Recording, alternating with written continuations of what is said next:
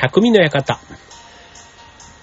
はい、川崎匠です。超愛表 .com の協力でオンエアしております。はい、まあ9月に入ってもね、相変わらず残暑が厳しいっていうのはね、もうあの、ね、もう言われてる通りというか、皆さんも体験、体感している通りかと思うんですけど、僕ね、ほんとね、暑がりというか、ちょっとね、人の体温よりも、なんだろう、体温が、体温が低いからかわかんないけど、うん、ちょっと普通の人が、普通の暑さって感じてるとこでも、多分、暑く感じる。そう。だから、みんなが全然汗もかいてないところで一人でね、汗をダーダーかくわけですよ。だから例えば朝の電車とかね、みんなマスクとかしててもね、ほんとなんか、暑いは暑いんでしょうけど、そんなに汗をかかないんですよね。だから自分なんか本当にね、もう、あの、シャツの中、ね、一枚着ててもそのシャツがね、割とこうしっとりしてるなっていうのがわかるぐらい、そう、汗かくからすごいそれが、結構今年はね、厳しいなって思いながら、はい、もう、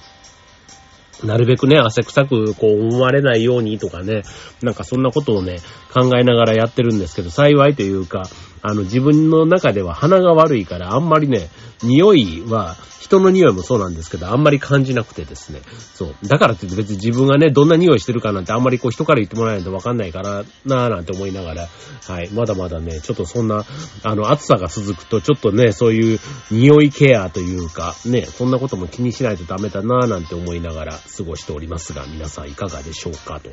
はい。あの、じゃあちょっとね、あの、まあ、話変わってじゃないんですけど、あの、最近ですね、こう、格言とか名言とかね、なんかそういうのをね、結構あの、もう本をね、あんまり読まないんですよ。だから、格言とか名言って割とこうね、コンパクトに収まってるものが多いじゃないですか。そう。だから、まあね、こう、こう有名な人のね、自伝とかうんぬんじゃなくて、なんか格言名言みたいな、ほんとね、あの、一文二文でこう収まってるみたいな、なんかああいうのの方が、なんか自分の中でね、こう、読んだ後に、こう、想像力だとかね、膨らませながら、あ、そうだよなって、なんかこう、印象に残りやすいっていうのかな。なんか文章はね、うん、まあこういうね、舞台とかやってて散々ね、セリフとかああいうのを読んでるくせに、なんかね、本とか読むのがあんまり好きじゃなくてですね。そう。だからね、なるべく短文っていうか短い文章で、ね、こう、ちゃんと意味が込められてるものの方が個人的には好きだったりするので、まあ格言とか名言とかね、そういうのも好きだったりするんですけど、なんか最近ね、あの、えーっと、こんな言葉を聞きました。はい。えー3年やって独り立ち、10年やって一人前、20年やって、えー職人芸、30年やって巨匠、40年やって神業と。いうことで、まあ何かを極めるにはね、まあ時間がかかるけども、まあ3ヶ月程度でね、やめてしまってはね、何も身につかないので、まああれこれね、極める必要はないんだけども、まあ自分の信じた道をね、まっすぐ進んでいくと。まあそういう意味ではね、3年っていうのが一つ節目。ね、あの、まあ石の上にも3年なんて言葉があるように、まあ3年やって独り立ちっていうことで言うと、ね、えっ、と、まあ、劇団は今ね、もうあの、20、今、えっ、と、3年になってます。あ 20? 違う。24年？か。24年？ですね。はい。24年目に今入っています。なので今職人芸のレベルに入ってきたので、あと6年やると巨匠になるなと。あとこのラジオ自体も、うんと、ラジオはこのチョアヘヨができたのが2008年かな？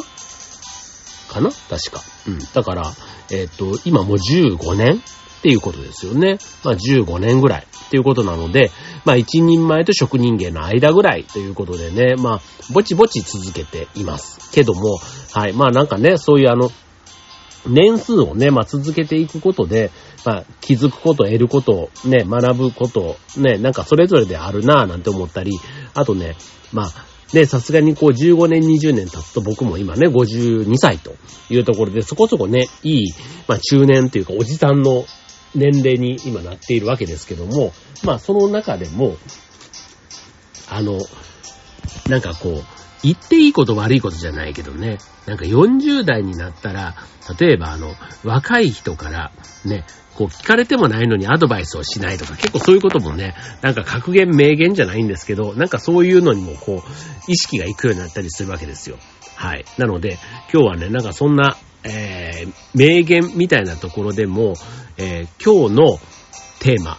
まあ名言をね、いろいろ伝えていくということではなくて、じゃあ誰の名言かって結構大事じゃないですか。はい。ということで今日はね、出川哲郎さん。ね、僕、あの、好きなんですけど、はい。出川哲郎さんの名言格言でお送りしたいと思います。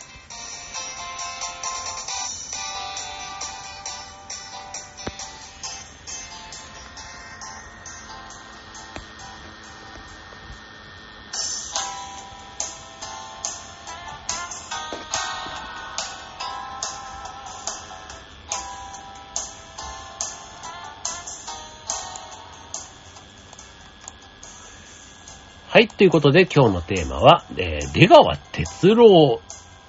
というね、なんか変わったテーマですけど、はい、えー、出川さんってね、結構あの、本当に今はもう超人気、あの、芸人さん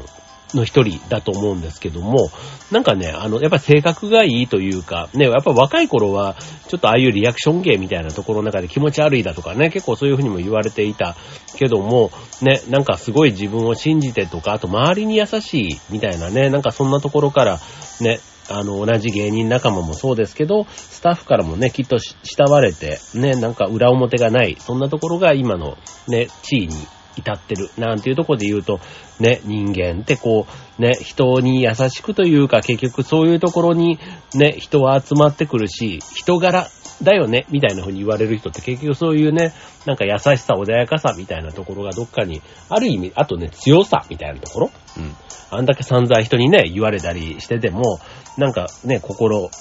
強くね、やってたなんていうところはね、本当になんかこう、あの、ある意味こう、痛みをわかる人ってね、優しい人みたいなね、ところってあると思うので、はい、僕全然出川哲郎さん知りませんけど、知りませんけど、てかその直接面識あるわけではないですけど、まあテレビの中でね、まあ見たり聞いたり、ね、そういうところで知った中で、ね、名言格言、まあ芸人さんだからね、結構言葉で面白いことを発信してたりするわけですけども、まあその中でも、まあ名言格言と呼ばれるもの、ね、いくつかあってですね、まあ出川さん、ね、やっぱりこう何年も、ね、何十年もね、芸能界で、こう、活躍、ね、まあ、ある意味ね、消えずに活躍してる芸能人ってことで言えばもう、ね、もう、すごく、こう、なんでしょう。なんかそんなにね、こう、儲けてるとかそんなイメージもあんまりないし、ね、なんか、いい立ち位置でね、今になればっていうとこでしょうけど、そう。でもね、言ってる言葉がね、やっぱりね、結構いい言葉が多くて、今日それをね、ご紹介したいと思うんですけども、はい、一つ目。一生懸命頑張っていれば、時間がかかるかもしれないけど、きっと誰かが見ていると。ね、見ていてくれるから。ね、なんかこれもね、なんか励ましの時とかね、なんかそういう時にね、こういう言葉をね、こうニコニコ言うんでしょうね。はい。で、次。えー、自分は嫌われてなんぼのタレントだから、いい話をされるのは営業妨害だ。ね、このあたりもね、なんか、すごい、こう、ね、こう、よく思われたいとかね、やっぱりタレントさんだとそういうことを考えたりすると思うんですけども、まあなんかそのあたりもね、ある意味こう、あの、マイナスがあるってことは、まあマイナスのね、こう、陽と陰じゃないけど、ね、光と影みたいなところで言うと、ね、影があるから光が目立つじゃないけどね、その逆も光。なので、影が濃いっていうことは、ある意味光をね、あの、よく強く見せる効果があるわけですから、ね、そういうなんか、マイナスのね、要はプラスもマイナスも印象に残らないよりは、プラスでもマイナスでもね、どっちかに振り切ったインパクトがある人の方がいいという、まあそういうことかなって思います。はい。まあ、出川さんの場合ね、まあ、その嫌われてなんぼって言っても、今はもう嫌われるよりはむしろ好かれてるタレントの方にね、今いるわけですからね。はい。まあ、だからこういうね、営業妨害だなんていうね、ちょっと別の悩みが出てきてるっていうことかもしれませんね。はい。えー、自分がやりたいと思ったことでご飯を食べさせてもらえるようになるのは一番。えこんな幸せな人生はないと思うと。まあこれもね、本当に自分を信じて、周りを信じて、ね、優しくして、みたいなね、そんな生き方の、もうね、あの、表してる。まあ名言というか別にこれを名言だとして言ったわけではないけど、多分日常的にこういうことを言ってる方ということなんでしょうね。はい。えー、英語はハートが全てなんで、文法なんて関係ないですね。ハートと単語と自分の思いをすべて伝えれば絶対に通じると。まあ、出川英語と言われるルーツのとこですけど、ね、なんかああいうのってね、羨ましいなってある意味ね、あの、いざそうしろって言われれば、なんか、シチュエーション的にできなかないというか、ね、なんか、あんまり意図してね、やる。だからテレビとかが回ってるとどうしてもね、なんかこう、作りっぽくなっちゃうというか、ね、わざとやってるっぽくなっちゃったりするんですけど、なんかそれをね、素でやっているところというか、ね、なんかそういうところも裏表がなくっていうところが結局なんか、あの、人と人とのコミュニケーションだから、ね、言葉ってね、まあそういうところが別にね、英語だろうが日本語だろうが、その言語のね、枠を超えて通じるみたいなところを、ね、まあ、ある意味コメディアンはね、そういう要素がよりあるのかもしれないですね。こう相手の懐に飛び込むね、心のなんかつながりみたいなところね。はい。えー、次。首以外の骨は全部折ってきた。これすごいですよね、これね。これちょっとね、僕ね、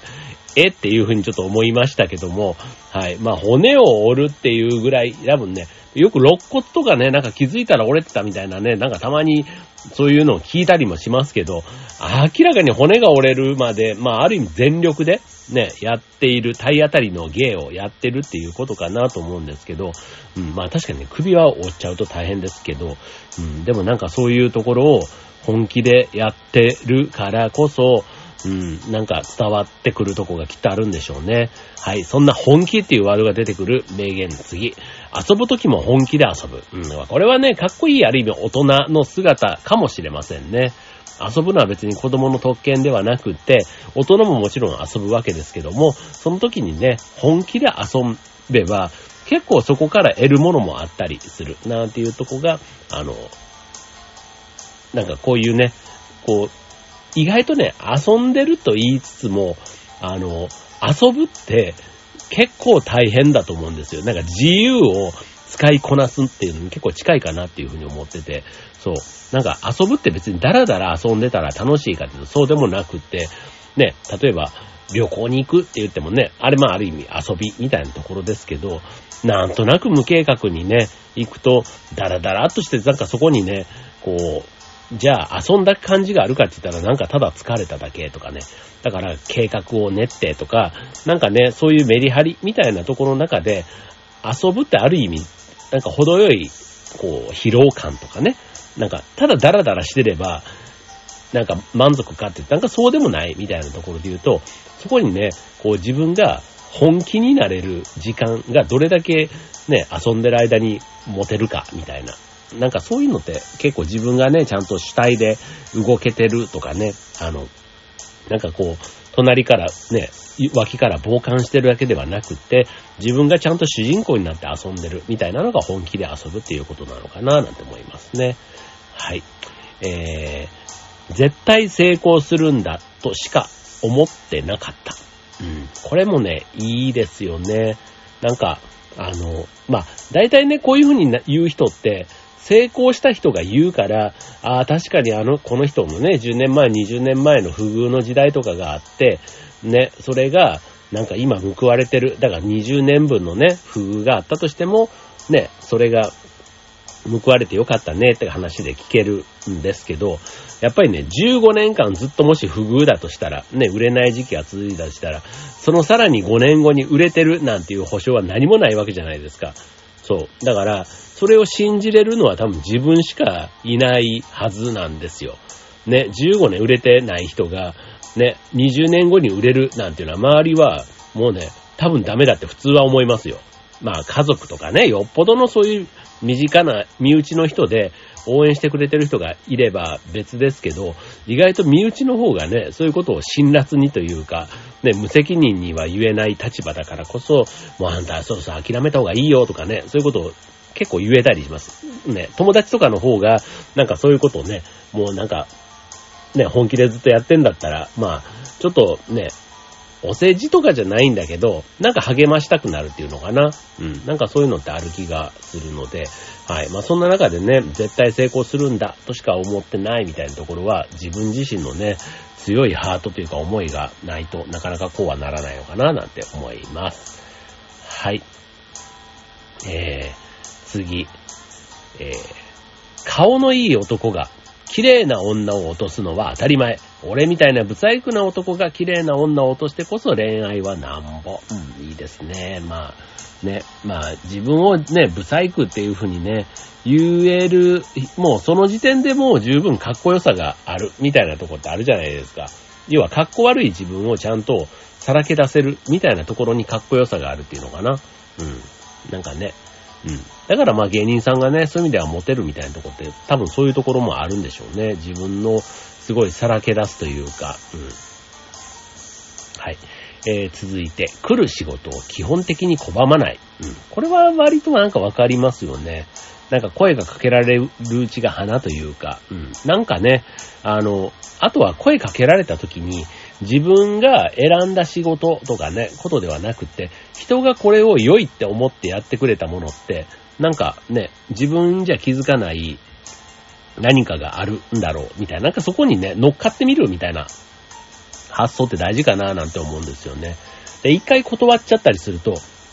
次、同じことは、なかなかね、あの、やってこないというか、ね、二度とチャンスがなかったりするから、僕もね、割とこの発想すごく、あの、わかりますよね。結構人と人との関係もね、この来る仕事を受けたことで、そこでまた出会う関係とかね、体験とかあったりするわけですから、うん、なんか全てが一期一会。ね、なんか、なるべくなら、ね、どうしてもダメなものっていうのはあると思いますよ、でも。うん、ただ、極力拒まないみたいなスタンスっていうのは大事かなっていうふうに思いますね。はい。えー、あと、えっ、ー、と、馬鹿にされているんじゃないと。人一倍親しみやすい芸能人なんだ。なこの辺もね、なんかこう、あの、自分がなんかこう、ネガティブな気分になった時とかね、なんかその自分の中で、こう、モチベーションを上げるときに、こう、置き換える、ね、前回言葉の置き換えって話をこの番組でもお伝えしましたけども、そう、なんか自分を元気づける、勇気づける言葉に置き換えて、ね、マイナスをプラスに少しでも持っていく力って結構大事だと思いますね。これ社会でね、生きていくと多少なりともね、あの、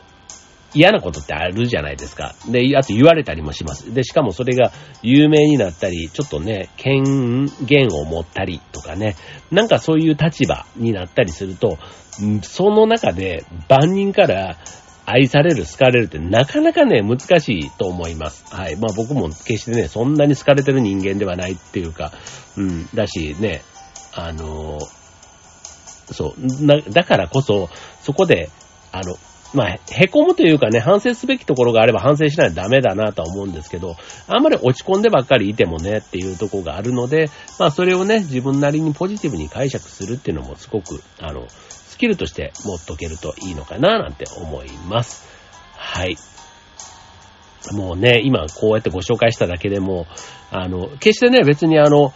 面白おかしいことだばっかりじゃななくって、で、しかも別に芸人っていうね、仕事だから出てくる発想ではなくって、結構どんな仕事でも、どんな役割、立場でも、ね、今回出川さんが言ってたみたいな言葉って、どっかではね、繋がるとこがある。もしかしたら別の人は別の言い方でもっとね、あの、しっかりした言葉を使って言ってる人もいるかもしれませんけど、まあ今回のね、出川さんの言ってるような名言、格言みたいなところだと結構親しみやすいから、ね、それこそあの子供というか学生みたいなね、10代の人とかでもこう言われれば弱い。これも言い方だと思うんですよね。同じことを言ってても別の言い方をされたらなんか全然響かないカチンとくるみたいなとこだけど、まあ出川さんのまあ言い回しと、あとはその喋り口調っていうのかな。うん、なんかそういうところで、こう、心に響くみたいな意味が、で言うと、まあまさにね、今日ご紹介したところ、何気ない、あの、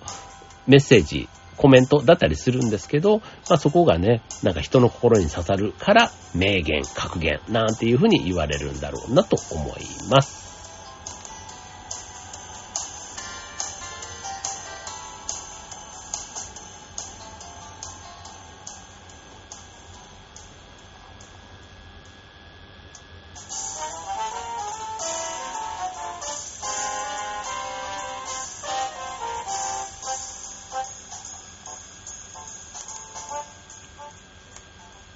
はい。ということで、今週のテーマは、出川哲郎さんの名言格言みたいなとこでご紹介いたしました。はい。なんかね、こう、気持ちが穏やかな時だったら、さっきみたいなね、あの言葉もスーッと入ってくると思うし、逆にね、ちょっとなんか、考え事をしてる時とかでも、短い文章だから、なんか風呂場とか、なんか風呂でね、湯船に入りながらとか、ポッと思い出して、なんかね、ああ、ちょっと自分に置き換えたらとか、自分の場合だったらこうかなとか、なんかそういうふうに考えてみたりするのに、この名言格言ってね、自分はいい特にいいかななんて思います。よくね、座右の銘なんですかなんて、ね、話になった時のまさに座右の銘とかになりやすいのがこういう言葉かなとも思いますので、もしね、皆さんのなんか、あの、フィーリングに合った言葉があれば、別に今回はね、出川哲郎さんという方でね、ちょっとあの、クローズアップしてみましたけども、何かね、他の方、たくさんね、有名なスポーツ選手から、ね、芸能人から、ね、あの、政治家から、いろんな人がいろんなね、切り口の名言って発信していたりします。ね、あの、流行語とかね、ああいったことではなくって、割とね、日常的な、あの、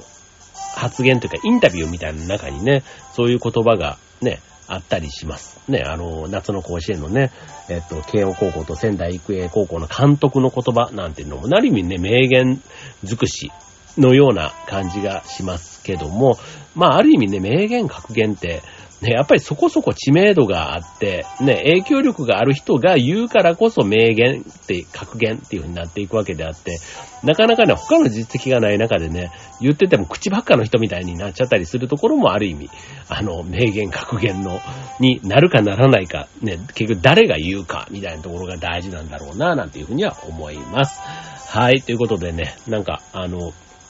自分自身が、まあ、名言というかね、まあ、たまに確かに過去に発信、発言したことが、ね、あれはって言ってね、もうなんか言われることも、たまーにありますけど、まあ僕はそんなね、あの、芸能人というかそういうわけでもないので、ね、まあ本当にごく身内のね、楽しい、あの、同窓会的な中でね、あの時のこれが、みたいな、で言われたりすると、それはそれでね、なんかそういうのが一つぐらいね、人生の中にあってもいいのかななんて思ったりはしますけども。はい。まあ今回はね、自分が名言格言を発信する側ではなくて、はい。まあ自分がね、まあ聞いて、こう、なんか、こう、元気が出たとか、ね、生きる、なんか、なんちゅうの、なんか目標のね、なんか方、方向性の参考になったとかね、結構そういう意味での人への影響度があるっていうのが名言格言ですので、まあ今日のね、出川さんのやつ、何か参考になることがあったらいいかなと思いました。はい、ということで今週の匠の館、ここまでバイバーイ。